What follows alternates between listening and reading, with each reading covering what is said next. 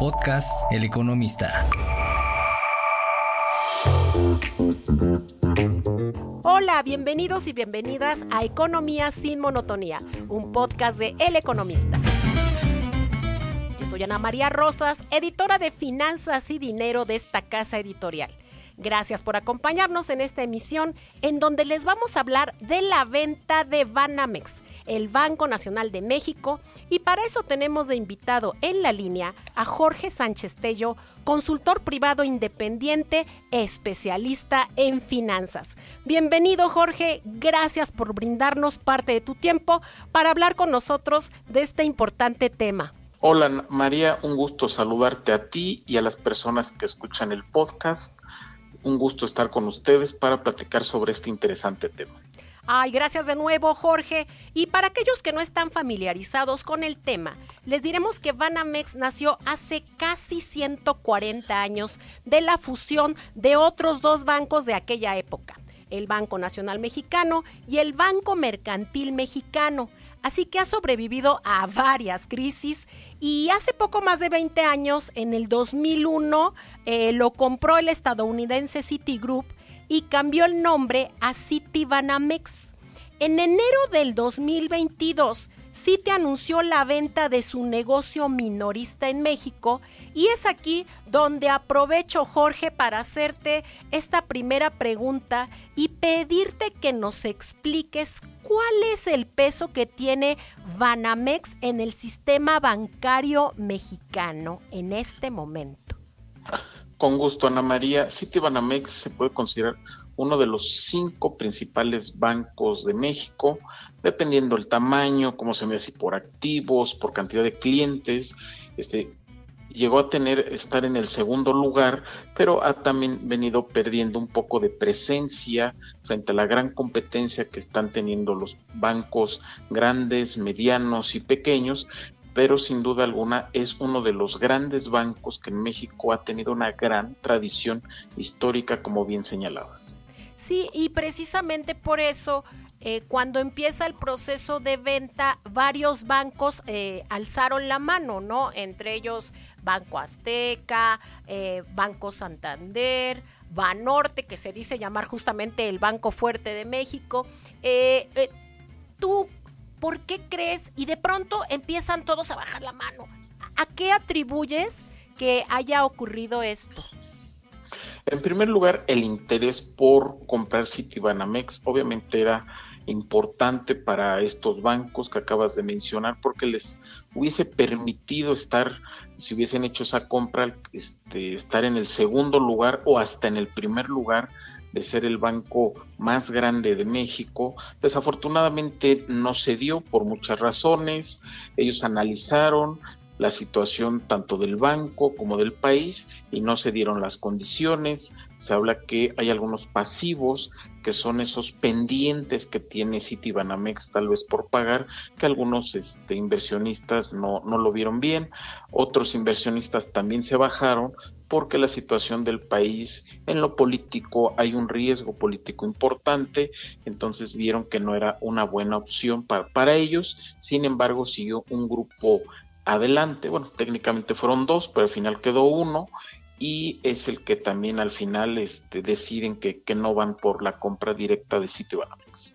Precisamente es, es por estas cuestiones eh, eh, políticas, inclusive sale el, presidente desde el principio de la venta a, a, poner sobre la mesa que quien quiera que compre tiene que pues pagar eh, los intereses, los intereses, pagar los impuestos correspondientes, ¿no? Entonces, yo quisiera eh, saber o que tú nos expliques a qué se refería él específicamente, por qué aquella operación de hace más de 20 años cuando Citigroup compra, por qué no se pagaron estos eh, impuestos, Jorge. Si pudieras explicarle un poquito al público, a quienes nos escuchan, ¿A qué se refería el presidente cuando hacía tanto énfasis en este punto? Muy buena pregunta. Lo que pasa es que hace 20 años las compras, ventas que se hacían por acciones en, el mercado de valores este, no, no se pagaba impuesto, así lo, lo marcaba la ley. Ahora con la nueva ley del mercado de valores, este, cualquier transacción que genere una utilidad, que en pocas palabras es una ganancia para el que está vendiendo una acción o empresa que utilicen este mecanismo, van a pagar un impuesto del 10%, pero hace 20 años este, no lo marcaba la ley, entonces no, en esa etapa no es que se haya hecho alguna ilegalidad por parte de Citi, simplemente así lo, lo marcaba la ley, como seguramente también si hubiese sido una compra directa, una venta directa, también hubiesen pagado los, los impuestos correspondientes de, ISR, pero desafortunadamente por este intervencionismo por parte del gobierno en una compra-venta entre particulares, también le metió un ruido a, a, todo este proceso que creo que no era el, el adecuado.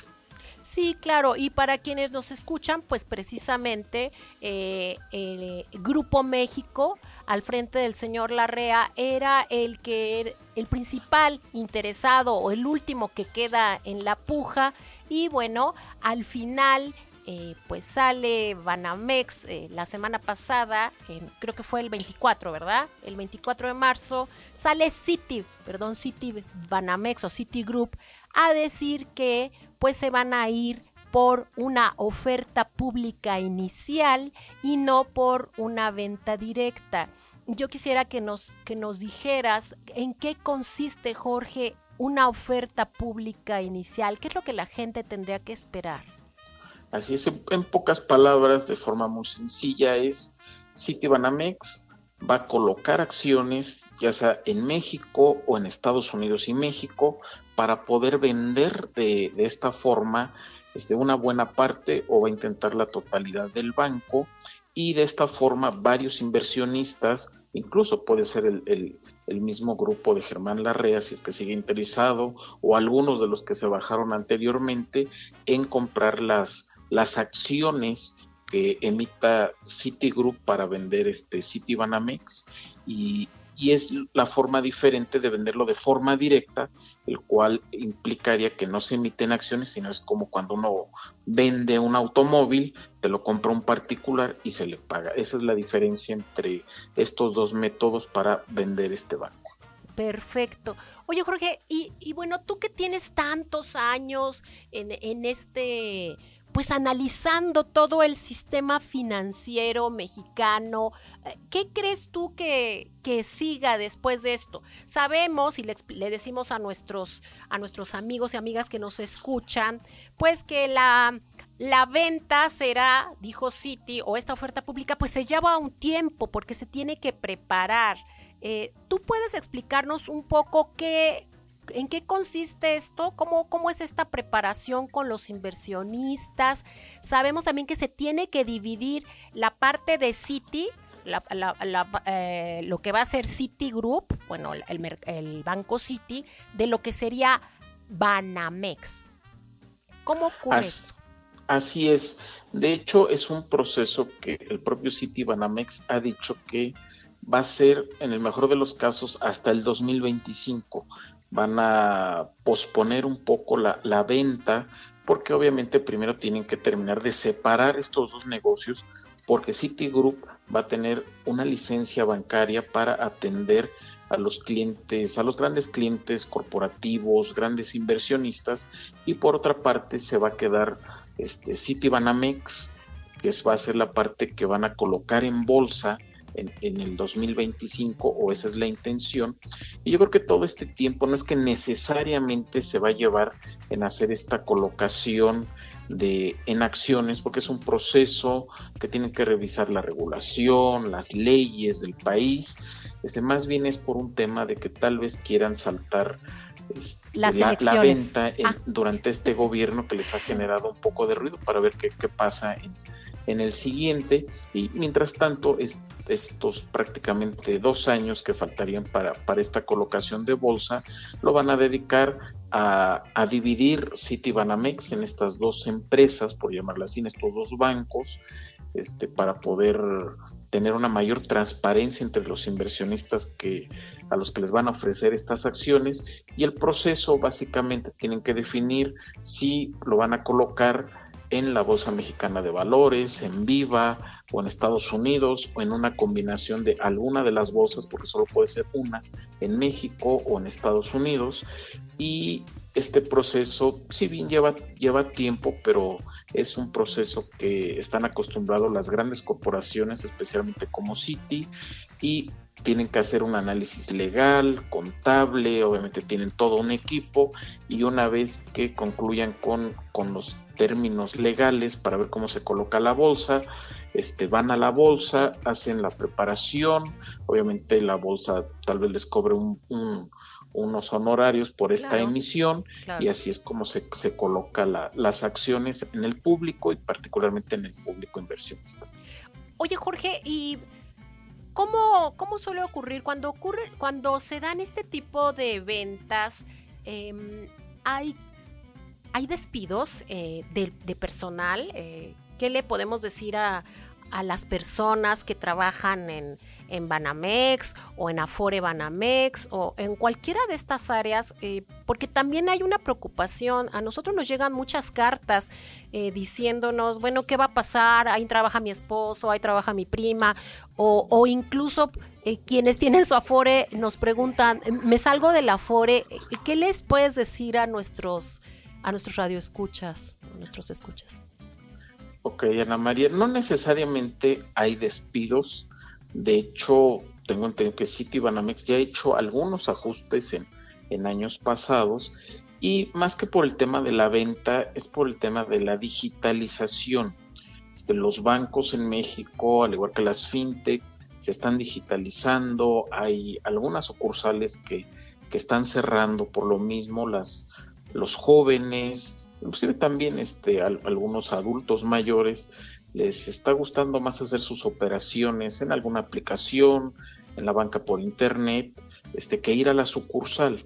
Entonces, este, es normal que, que, los bancos hayan hecho algún tipo de ajuste, pero no necesariamente es cuando hay un proceso de venta. También depende mucho de quién hubiese sido el, el comprador del banco, o cuando se haga la, oferta pública de acciones, quién será el principal que va a comprar esas acciones y a lo mejor ahí puede haber algún tipo de, ajuste administrativo en algunas áreas de, de Citibanamex, incluso ahora que se vaya a dividir entre Citibanamex y Citigroup, la parte corporativa con la parte comercial, podría haber ahí también algún tipo de ajuste. Lo que también es importante señalar es para los clientes, los clientes de la banca de Citibanamex claro. no, no tienen en este momento algún tipo de riesgo. ¿Por qué razón? Recordemos que en México las cuentas bancarias están protegidas este, por el IPAF hasta 400 mil UDI, si no me equivoco, y es en caso de, de que algún banco quebrara, los recursos de las cuentas de débito de las cuentas bancarias están protegidos hasta por esta suma. En el tema de la Afore de Citibanamex, la cual es, una de las más importantes dentro del sistema, por el momento no hay tampoco ningún tipo de riesgo. Yo creo que ahí es donde menos debería de existir incertidumbre, tanto de la gente que trabaja como de los clientes de la Afore de Citibanamex, porque además de que es un área muy especializada, este, cumplen y tienen que cumplir con muchas de las regulaciones del sistema, entonces ahí pueden estar también tranquilos. Bueno, entonces podemos decirle a, quienes están del otro, del otro lado del micrófono, podemos eh, explicarles o decirles que estén tranquilos, que sus ahorros están, eh, como tú decías, protegidos, sabemos, hasta cierta cantidad, ¿no? Que son estas 400 mil UDIs y a quienes tienen un Afore, pues también que pues estén eh, convencidos de que todo va a estar eh, conforme a la ley, ¿no? Porque finalmente es, eh, son cuestiones que nos preguntan. te decía yo antes de que empezáramos esta entrevista que a mí me preguntaban algunas amistades que si el banco era extranjero, que ellos no sabían. Entonces también es importante decirle a, a, quienes nos escuchan que todos los bancos, pues, es, o que operan en México, se rigen por las mismas leyes, ¿no, Jorge? Así es, este, se rigen por las mismas leyes, pero además, este, Banamex, como su actual dueño es Citigroup, también tienen que cumplir ellos con algunas de las regulaciones en Estados Unidos y allá tienen mucha supervisión también sobre lo que pasa en México. En ese aspecto las personas tienen que estar en calma de que la venta la, están realizando gente muy profesional por parte de, de Citigroup tienen que cumplir con normas, con regulaciones, tanto en México como en Estados Unidos. Por eso una de las posibilidades de la venta de vía acciones puede ser también Estados Unidos, porque allá pues, hay mayor certidumbre, hay un mayor estado de derecho que en México. Y de hecho, otra de las hipótesis también de que Citigroup frenó la venta es justamente para proteger, pues en primer lugar a los clientes, también darle certidumbre a la gente que está trabajando ahí ante las señales que había de que el gobierno podía intervenir, de que podía intentar una compra de Citibanamex, también el poner una pausa hasta el 2025 fue poner un freno a, ante esas especulaciones, porque sabemos, y no es porque sea este gobierno, sino en general cualquier gobierno es muy mal empresario, muy mal administrador, y en México tenemos ya experiencias muy malas en los años 80, en los años 90, cuando el gobierno era el dueño de los bancos, no los administró bien, los quebró y, e incluso hoy en día el famoso Banco del Bienestar, desde mi punto de vista, no está siendo bien administrado. Entonces, ¿para qué meterle más incertidumbre a la gente que trabaja y que es cliente de Citibanamex? Entonces creo que Citigroup tomó una decisión muy buena en ponerle pausa para ponerlo en venta en el 2025. Así es, Jorge, tienes, tienes mucha razón. Eh, pues tal vez nos escuchen muchas personas que no, que no vivieron esa época y que solo lo leen en los, en los libros, y creo que ni en los libros está, ¿no? Solamente que tengan maestros que hayan vivido en esa época. Y es verdad, ¿no? Em, fueron momentos muy complicados. Yo me acuerdo que los bancos eh, cada semana, eh, yo era muy pequeña, pero ya reporteaba, que cada, cada semana tenías que ver cuál era el banco que se iba a vender con el Fobaproa, ¿no? Después de, pues de que empezaron a quebrar, ¿no? Eh, los bancos. Bueno, no a quebrar, pero esta, situación de insolvencia, ¿no? En la que se encontraron. Entonces, bueno, tener a alguien como tú aquí que nos haga esas eh, que nos haga recordar aquella época o que nos haga que nos demos cuenta de por qué. No es, no es una cuestión de que si estamos a favor o no eh, del gobierno, no es una cuestión política, sino es, es una cuestión histórica, ¿no? La historia a veces se repite, eh, es una cuestión de analizar, de estudiar, Jorge. Nuestra Así es, es, es importante recordar un poco, un poco de, ese pasado que a veces se olvida y a veces no es necesario recordarlo, simplemente hay que ver también el presente, y no solo de México, de, muchos países de, de, América Latina. Desafortunadamente en esta región, cuando los gobiernos, independientemente de su signo político o partido, generalmente no son buenos administradores, entonces es mejor dejar este este tipo de empresas en manos de, la iniciativa privada y la función del gobierno debe de ser tener una regulación eficiente también para que los privados no cometan excesos. Ahí es cuando tiene que haber un, equilibrio, pero es importante que, que la gente sepa esto porque yo no recuerdo, por lo menos en los últimos 20, 30 años, de una intención o de un comentario tan público por parte de un gobierno de que quisiera adquirir un banco de este tamaño cuando hoy en México y, y, las personas que nos están escuchando deben de saber que el gobierno ya tiene bancos, no solo tiene el Banco del Bienestar, tiene la banca, de, desarrollo, que es claro. Bancomex, Nafin, este, Financiera Rural, este, etcétera, Banobras, este, y ellos tienen una labor muy particular que tienen que hacer y que tienen que mejorar, entonces el gobierno creo que solamente desviaría recursos que además son públicos en la compra de, un banco privado porque creo que hoy en día no tiene la necesidad de, adquirir un banco. Así es. Jorge, pues te agradezco mucho que nos hayas dado esta luz. Eh, a veces hay, cuestiones que no, que no tomamos en cuenta, que no consideramos. Y bueno, yo, yo estoy muy contenta de que le hayas explicado a nuestros escuchas estos aspectos que podrían parecer muy básicos, pero no, no son así. Es importante, amigos, amigas, que estemos tranquilos. Este es un proceso más, es una venta. Vivimos en una economía muy, muy, muy grande, muy extendida. Hay sectores y bueno, el sector financiero, el sector bancario tienen eh, cosas específicas, cuestiones específicas muy importantes, leyes que se tienen que cumplir y bueno, por eso invitamos hoy a Jorge Sánchez, especialista en el sector financiero, para que nos explicara estos puntos.